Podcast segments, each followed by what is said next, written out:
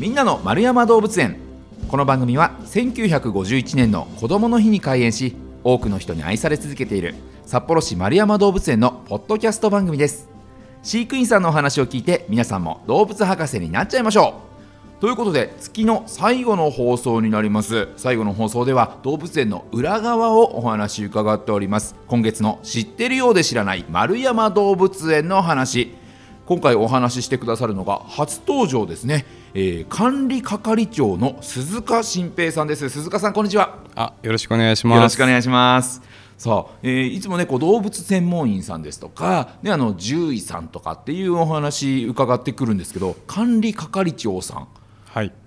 どういったお仕事をされる方なんですか鈴鹿さん。そうですね。あの管理係は動物園にある施設設備の全般を維持管理する係となります。はいはいはい。例えばどういったことなんですか？具体的に言うと。そうですね。あの例えばまず園路。あの園路だとかあのマルッパって遊具広場があるんですけども、はいはいはい、あそこの遊具の保守点検あの修繕とかもやってますし、うんうんうん、あの園路がやっぱ傷んできたりしたらそちらについても補修したりっていうふうにします。うん、であの動物が暮らす施設まあ、獣舎って呼んでたりしますけれども、そちらについても、まあ、やっぱり利用者が動物で24時間暮らしている施設になるんで、うん、まあ、人間が使っている中ではちょっと思いもよらない破損をしたりとかですね まああのちょっと土掘って何か出してほしくないものを出してしまったから それをじゃあ掘られないようにはどうすればいいかとか、はいはい、まあ、そういう対応とかも全て行います。へいや面白いですねだから想像もつかないことが起こるそれの対応しなきゃいけないってことですもんね。そうですね本当にあの日々創意工夫であの乗り切ってるっていう毎日です。ね、大事に使ってよって言っても言葉が通じないですからね。そうなんです、はい、えちなみにじゃあこう動物のこう直接関わるお仕事じゃないというイメージですけどもともとっていうのは丸山動物園でこうお仕事される前っていうのはどういったお仕事をされてきた方なんですか？えっと、札幌市役所に入ってからはあの下水道施設の維持管理を主にあのメインでやってました。あの水再生プラザっていうところを皆さんちょっとご存知かわからないんですけれども下水を処理するプラント、うんうん、そこで最初勤務してでその後あのその修繕そこについてる設備の修繕工事だとか、えー、建設工事設計でまたあのスラジセンターっていうその下水から出てくるおでを焼却する施設があるんですけれども、はいはいそちらを担当したりだとかあの基本的には下水道施設で、えー、長く過ごしてきました。へじゃあもともとそういった修繕とかな何かを作るみたいなそういったお仕事をずっとされてきたってことなんですね。そうですね。うん。じゃあそんなね、えー、鈴鹿さんにこう丸山動物園でのお仕事について伺っていきたいと思います。はい、今回のお題はこちら。こだわりの新施設オランウータンとボルネオの森さあ、えー、新しい施設ができるということなんですね。はい。とうとう、えー、11月に、えー、引き渡しを受けて今はあのサインという、ね、中身をあの作っている業務をですねあのオープンに向けて準備しているところです。じゃあ建物自体はもう出来上がってて、はい、その中身をこう今準備してるよっていう最中、はい、作り込んで。で動物に少しずつあの慣れていってもらうっていう作業を、まあ、それは動物専門員がやってるんですけれども、はいはい、一緒になって、えーと、オープンに向けて頑張ってるところです。へまあ、どういった施設っていうイメージなんですか？そうですね。まずわってあの皆さんが言ってくれるんじゃないかなって思ってる施設なんですけれども。え入った瞬間にわーってなる感じ。おとか。ちょっとこう今までの,、まあ、その今までの新しくできた施設も素晴らしいんですけれども、はい、ちょっと一味違うというか、うん、はい、そこが、まあ、あの何なのって言われるとですね屋内にあの植物を多く植えてます。はいはいえー、じゃあもう植物園みたいな感じになってるってことですか？そうですね。目指せ植物園みたいな形であのまあオラボルネオオラウータンなんで、はい、ボルネオ島に、えー、在来する植物とかをメインにあの植えていってあの来園していただいた方にあのボルネオ島を体感していただけるようにあの心がけて、えー、準備を進めています。すごいですね。海外旅行ができちゃうそんな感覚ですね。そうそうです。あの、えこんなのいるの？とかってちょっとあのそういう仕込みを今してるところ。あららららちょっとはっきりとはおっしゃらないということはまだ言えない感じなのかなこれ。あのどこまで言っていいかちょっと悩むんですけれども、はいはい、まあ、あの楽しみにしていただきたいなっていう思いがあって、うん。はい、あのいつもどこまで喋るか 悩んでます。えー、すごい。でもこんなのいるの？っていうことはこのオランウータンがメインだけれども違う生き物がきっといるということなんでしょうね。そうですね、うん、もうオランウータンはメインじゃないかもしれないです、ね、あらららら。オランウータンとボルデオの森って名乗ってるのに。いや楽しみですもう早くも楽しみですけど。ありがとうございます。でもこのねこう準備を、えー、するにあたってなんかこう海外とかまで視察に行ったりとかなさったそうですね。はい、そうですね。あのー今回、えーと、このオランウータンとボルネオの森であのオランウータンの施設としては多分日本で初めて使っている素材があって、はい、ワイヤーメッシュっていう素材なんですけれども、はい、あのまあ動物をこう逃げないようにするのに檻とかっていうイメージで、うん、あの持ってる方もいらっしゃると思うんですけども、はい。やはりどうしても閉じ込めてるっていうイメージが強くて、うん、まあ、また動物も見にくいっていうところもあるんで、えー、視認性も良くてあのっていう素材でワイヤーメッシュというあのワイヤーを編み込んだ網を今回採用しています。でその網を使っている、えー、海外の動物園の方に視察に行かせていただきました。えワイヤーメッシュというもの自体を全く見たことがないので、はい、こうイメージでいうとどんな感じなんですか？えー、っとまああの形状でいうと本当あのフェンス、はい、あの野球の緑のフェンスとかって言ったら、あの形状としてはああいう編み込まれてるようなものなんですけれども、はいはい、まあ、それにあの強いステンレスのワイヤーでそれを編み込んでいて、うんうん、あの簡単に破れないっていうような素材です。へえそれ新素材ということであんまりあれですか？その海外まで見に行かなきゃいけないということは国内にはないんですか？えっと、国内でもあの採用している施設はあるかもしれないんですけれども、はい。はい、あのオラウータンという、まあ、非常に腕力が強い、知能も高いっていう動物で使っているのは国内で初めてなはずですね。すごいですねまたあのその海外に視察行くのにもこうどこの動物園に行くべきかっていうのを、はい、あの今目の前に電話帳ぐらいの分厚いね冊子があってそれを見ながらどこに行こうかっていうのを選ばれたってことですもんね。そうですね、まあ、あのもちろん海外の動物園に情報が詳しいものもいるんで、はい、そそちらのものと相談しながらも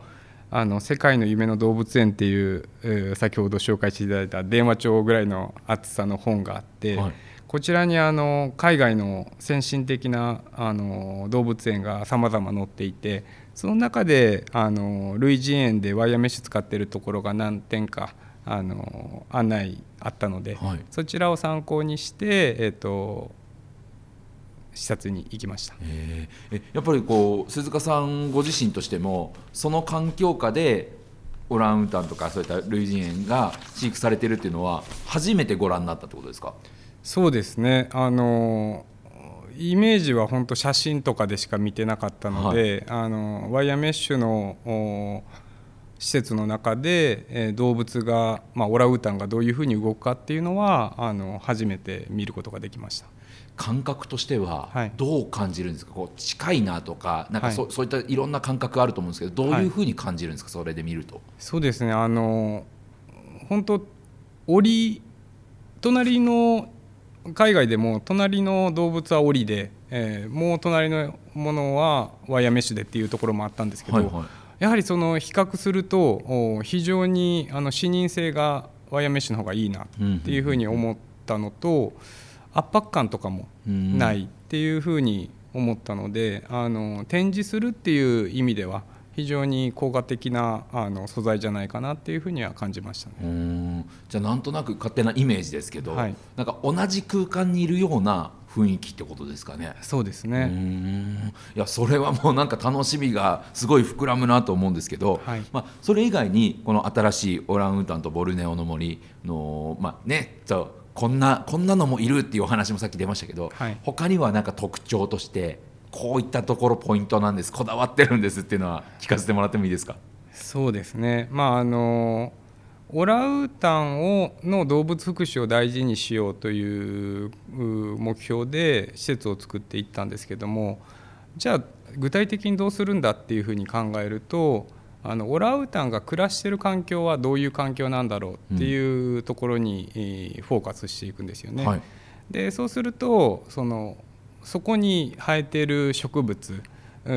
たちが自生できる環境をあの屋内空間なんですけれども、まあ、札幌っていう寒冷地の屋内空間でボルネオという熱帯地方のあの環境を再現するっていうところができればあのそこで暮らすオランウータンにとっても非常に過ごしやすい空間になるんじゃないかっていうところで、えー、考えましたね。行ったことないんで分かんないですけど、はい、結構な暑い地域ですか？そうですね。あの赤道直下ですね。にありますし雨季と寒気があって、えー、スコールが雨季にはたくさん降ったりっていうような形ですね。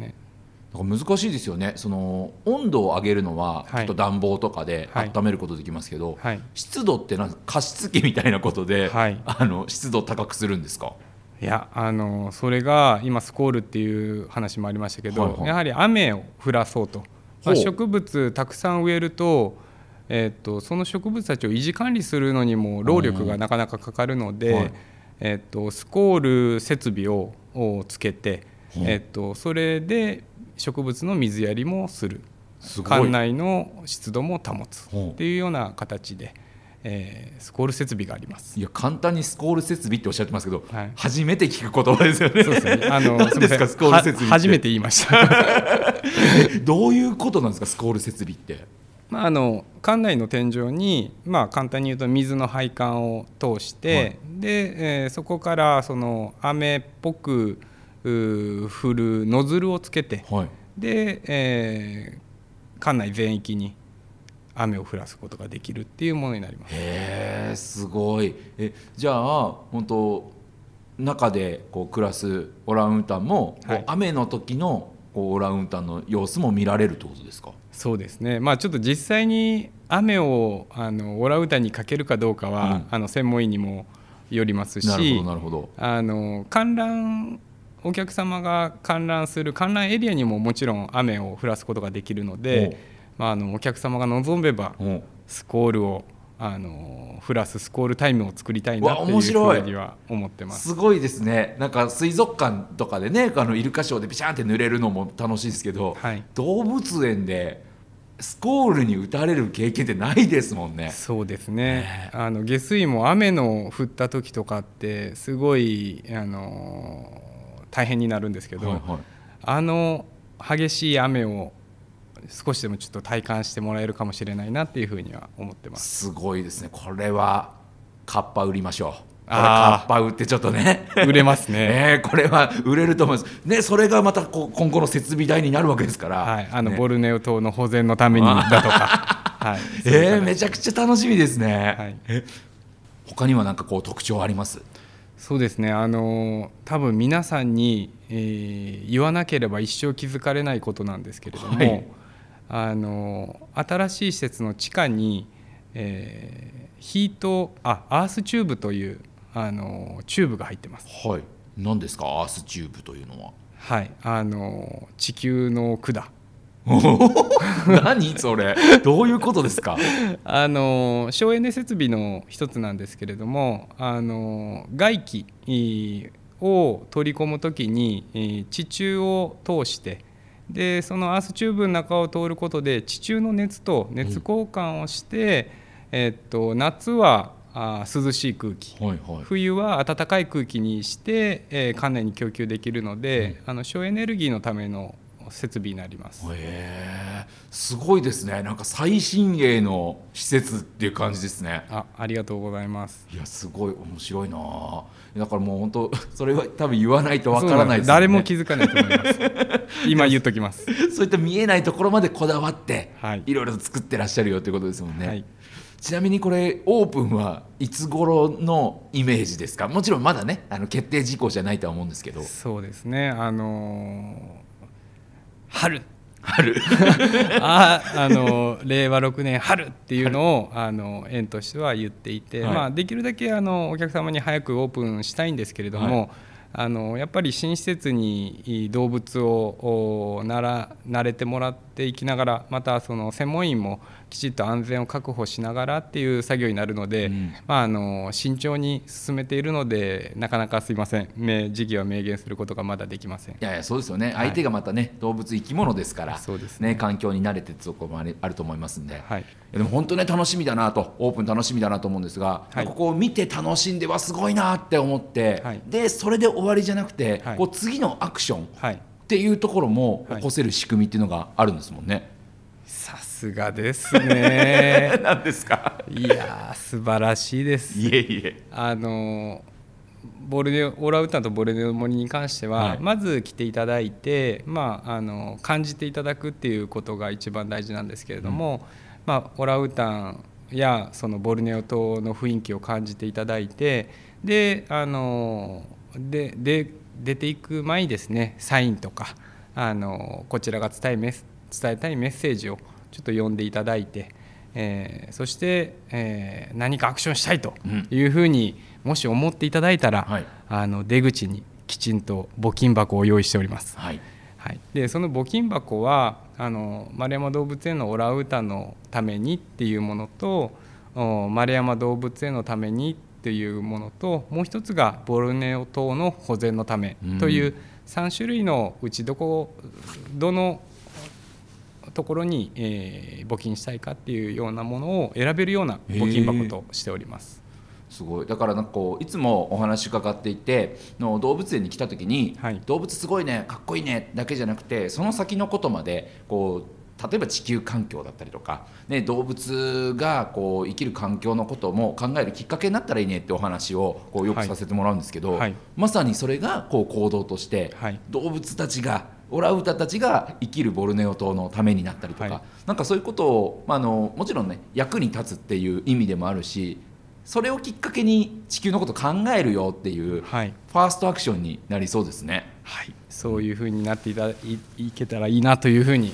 あの心から思っております。うん。ぜひそういったところも含めて、ね、はい、オープンした時には足を運んでいただいて、はい、ね、あのよりかっこいいな素敵だなそして、えー、守りたいなっていうそんな思いを感じていただければなというふうに思います。はい、ということで今回はですね、えー、新しくおそらく今年オープンする予定の、はい、えー、オランウータンとボルネオの森について管理係長鈴鹿新平さんにお話伺いました、えー、丸山動物園のホームページでは日々の動物の様子ですとかまたこのオープン情報なんかもね、えー、逐一載ると思いますのでぜひそちらもチェックしてみてください。この時間は鈴鹿新平さんにお話伺いました。鈴鹿さんありがとうございました。ありがとうございました